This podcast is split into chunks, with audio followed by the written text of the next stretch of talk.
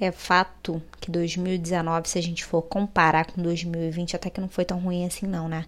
Ainda mais que 2020 nós fomos obrigados a ficar trancados em casa durante uns meses, enquanto a pandemia ainda não estava no pico, e agora que tem gente pra caraca morrendo, a gente tem que sair para trabalhar.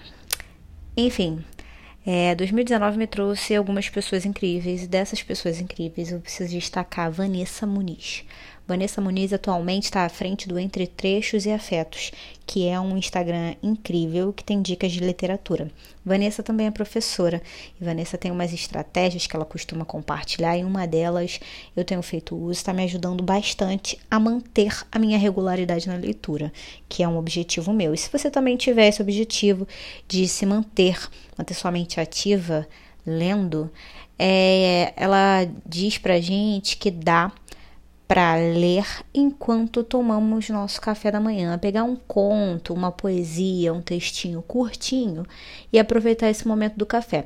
Óbvio que isso é de acordo com a sua realidade, porque nem todo mundo tem esse privilégio, mas uma coisa que eu fazia antes de, de estar em home office era ler no transporte público. Eu tinha bastante tempo para ler no transporte público, porque eu trabalho longe pra cacete.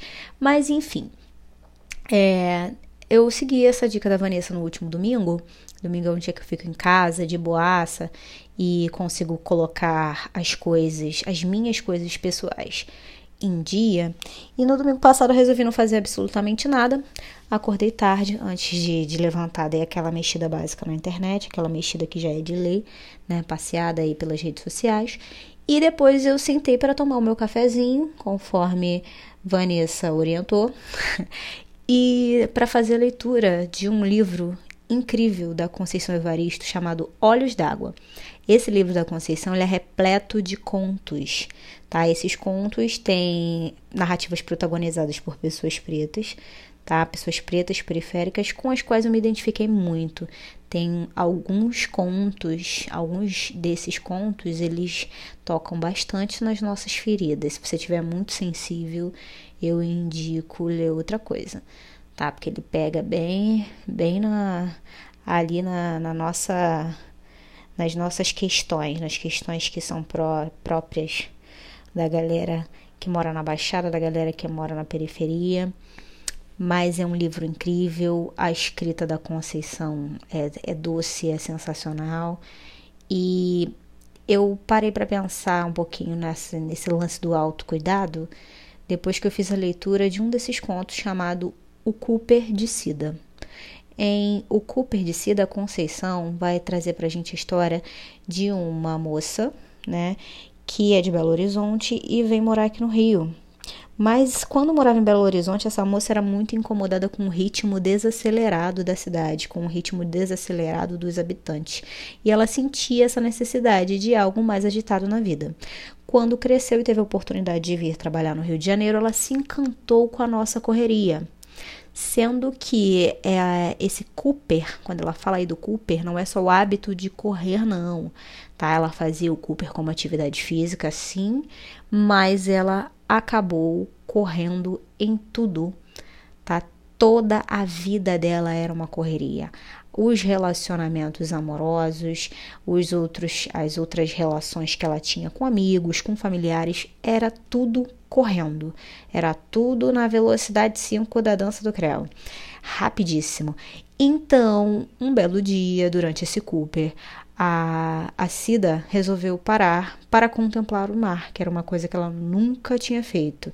Parar e relaxar e contemplar o mar enquanto ela observava um nadador era é, por volta de cinco e poucas, seis horas da manhã, ela observava esse cara nadando e ela se perguntava como é que aquela pessoa podia estar ali, daquele jeito, nadando, naquela atividade tão tranquila, enquanto ela estava com o dia arrebatado de coisas para fazer, cheio de coisas para fazer, com a correria dela.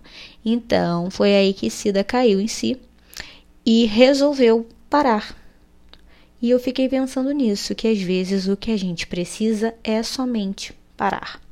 Óbvio, gente, que é dentro das suas possibilidades, tá? Eu sei que nem todo mundo pode se dar esse luxo, mas em algum momento, para que o seu corpo, a sua mente, o, o seu lado emocional possa funcionar, você precisa parar. Você é um ser humano, você não é uma máquina. tá? É importante a gente lembrar disso. A gente precisa parar e o autocuidado, galera, ele não é só a skincare.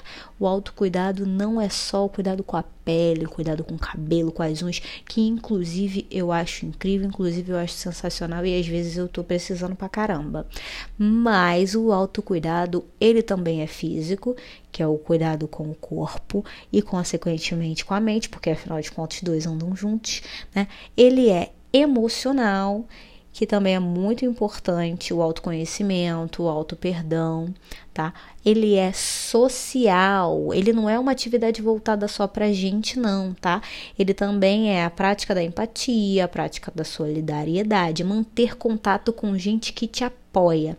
E ele é mental mental, ele está relacionado ao cognitivo, relacionado ao conhecimento. Por isso é importante a gente ter um hobby e os momentos de lazer para manter a nossa mente ativa e não funcionando só no automático igual da SIDA, tá? Então assim, aquele momento que você possa parar para ler um livro, se você gosta de fazer isso, para ver um filme, se você gosta de fazer isso, desenhar ou fazer outras atividades que estimulem a tua criatividade. Então, o autocuidado, ele não é só uma dedicação exclusiva ao corpo e ao que é o que pode ser visto, tá?